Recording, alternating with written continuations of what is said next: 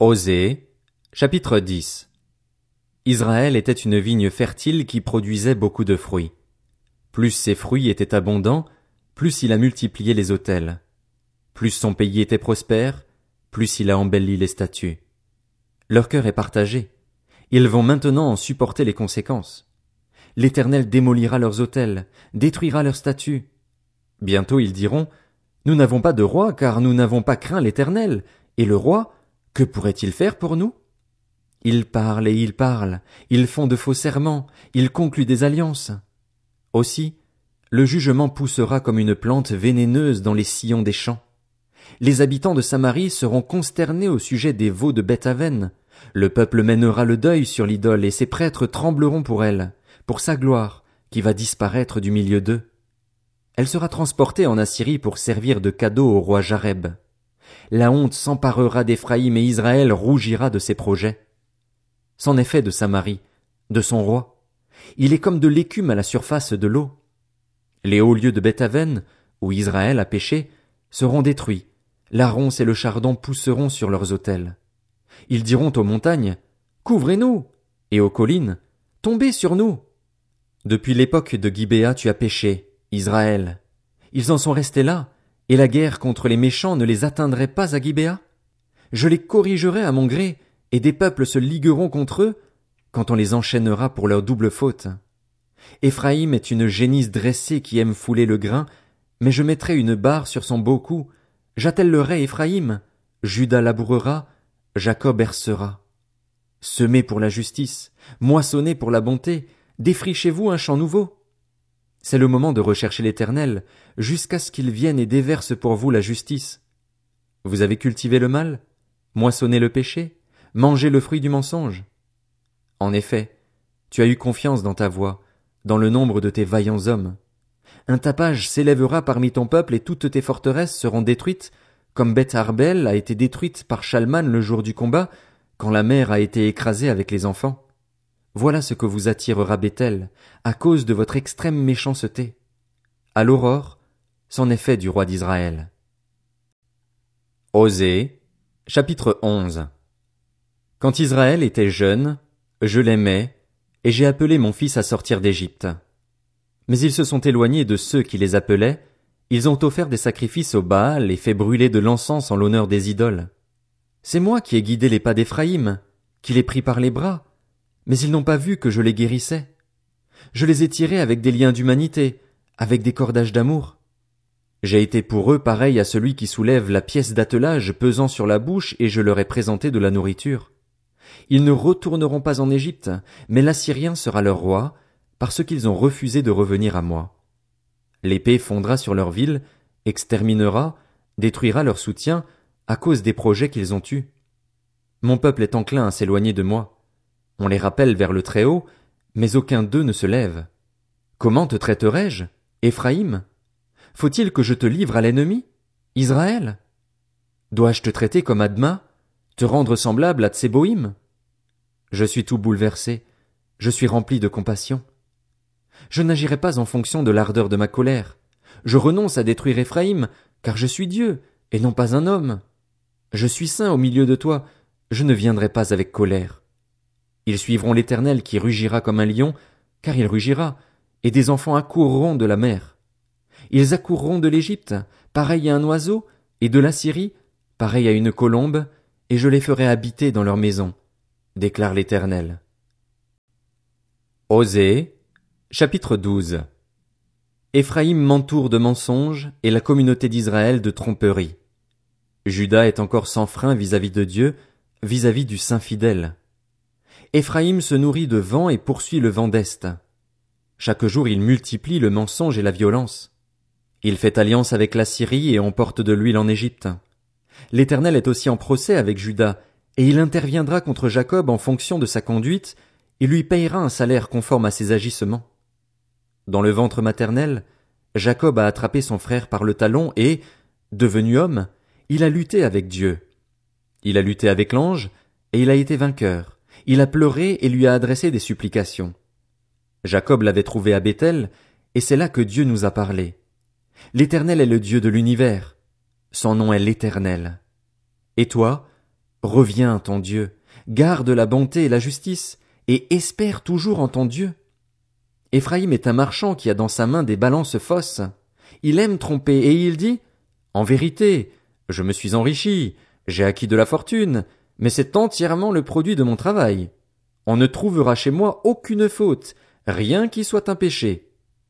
Et moi, je suis l'Éternel, ton Dieu depuis l'Égypte. Je te ferai encore habiter sous des tentes, comme les jours de fête. J'ai parlé aux prophètes, j'ai multiplié les visions et par les prophètes j'ai proposé des paraboles. Si Galade n'est que trouble, ils seront certainement réduits à rien. Ils sacrifient des bœufs à Gilgal. Même leurs autels seront comme des tas de ruines sur les sillons des champs. Jacob s'est enfui au pays d'Aram. Israël a servi pour une femme, et pour une femme il a gardé les troupeaux. Par un prophète l'Éternel a fait sortir Israël d'Égypte, et par un prophète Israël a été gardé. Éphraïm a amèrement irrité l'Éternel. Son Seigneur rejettera sur lui tout le sang qu'il a versé, il fera retomber sur lui son mépris. Osée, chapitre 13 Lorsqu'Éphraïm parlait, c'était une terreur. Il était puissant en Israël, mais il s'est rendu coupable en adorant Baal, et il est mort. Maintenant ils continuent à pécher. Ils se font avec leur argent des idoles en métal fondu, des idoles de leur invention. Toutes sont l'œuvre des artisans. On dit à leur sujet, ceux qui offrent des sacrifices rendent hommage à des veaux. Voilà pourquoi ils seront pareils à la nuée du matin, à la rosée qui se dissipe très vite, à des brins de paille emportés par le vent hors de l'air de battage, à la fumée qui sort d'une fenêtre. Moi, je suis l'Éternel, ton Dieu depuis l'Égypte. Tu ne connaîtras pas d'autre Dieu que moi, et il n'y a pas d'autre sauveur que moi. Je t'ai connu dans le désert, dans une terre aride. Ils se sont rassasiés dans leur pâturage, ils se sont rassasiés, et leur cœur est devenu orgueilleux. Voilà pourquoi ils m'ont oublié. Je serai pour eux pareil à un lion, à une panthère. Je les épierai sur la route. Je les attaquerai comme une ours à qui l'on a enlevé ses petits et je déchirerai l'enveloppe de leur cœur. Je les dévorerai comme une lionne, les bêtes sauvages les mettront en pièces. Ce qui cause ta ruine, Israël, c'est que tu as été contre moi, contre celui qui pouvait te secourir. Où donc est ton roi? Qu'il te délivre dans toutes tes villes. Où sont tes juges, ceux auxquels tu disais, Donne-moi un roi et des princes. Je t'ai donné un roi dans ma colère, je le reprendrai dans ma fureur. La faute d'Éphraïm est gardée, son péché est mis en réserve. Les douleurs de celle qui accouche viendront pour lui, mais c'est un enfant stupide qui, le moment voulu, refuse de sortir du ventre maternel je les libérerai du pouvoir du séjour des morts, je les rachèterai de la mort. Mort, où est ton fléau? Séjour des morts, où est ton pouvoir de destruction? Le regret se cache à mes regards. Éphraïm a beau prospérer au milieu de ses frères, le vent d'Est viendra, le vent de l'Éternel se lèvera du désert, mettra ses sources à sec et fera cesser de couler ses fontaines. On pillera le trésor de tous les objets précieux. Osée, Chapitre 14 Samarie sera punie parce qu'elle s'est révoltée contre son Dieu. Ils tomberont par l'épée, leurs petits enfants seront écrasés et l'on fendra le ventre de leurs femmes enceintes. Israël, reviens à l'Éternel, ton Dieu. En effet, tu as trébuché par ta faute. Apportez avec vous des paroles et revenez à l'Éternel.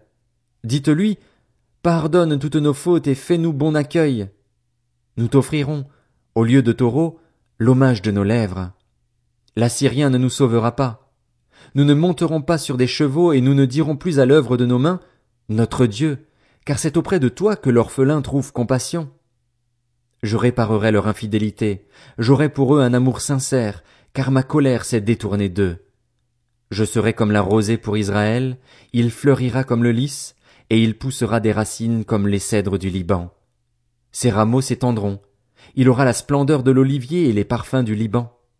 Ils reviendront s'asseoir sous son ombre, ils redonneront la vie au blé et ils fleuriront comme la vigne. Ils auront la réputation du vin du Liban.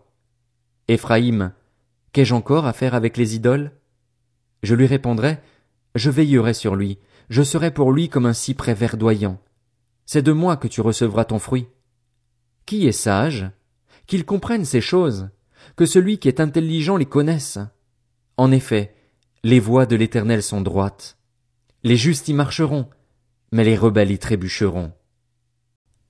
Joël, chapitre 1 Parole de l'Éternel adressée à Joël, fils de Pétuel. Écoutez ceci, anciens, prêtez l'oreille, vous tous, habitants du pays. Est-il déjà arrivé quelque chose de pareil durant votre vie ou celle de vos ancêtres? Racontez-le à vos enfants, que vos enfants le racontent à leurs enfants et leurs enfants à la génération qui suivra. Ce qu'a laissé la chenille, la sauterelle l'a dévoré. Ce qu'a laissé la sauterelle, le grillon l'a dévoré. Ce qu'a laissé le grillon, le criquet l'a dévoré. Réveillez-vous, ivrognes, et pleurez. Vous tous, buveurs de vin, lamentez-vous parce que le vin nouveau vous est enlevé de la bouche.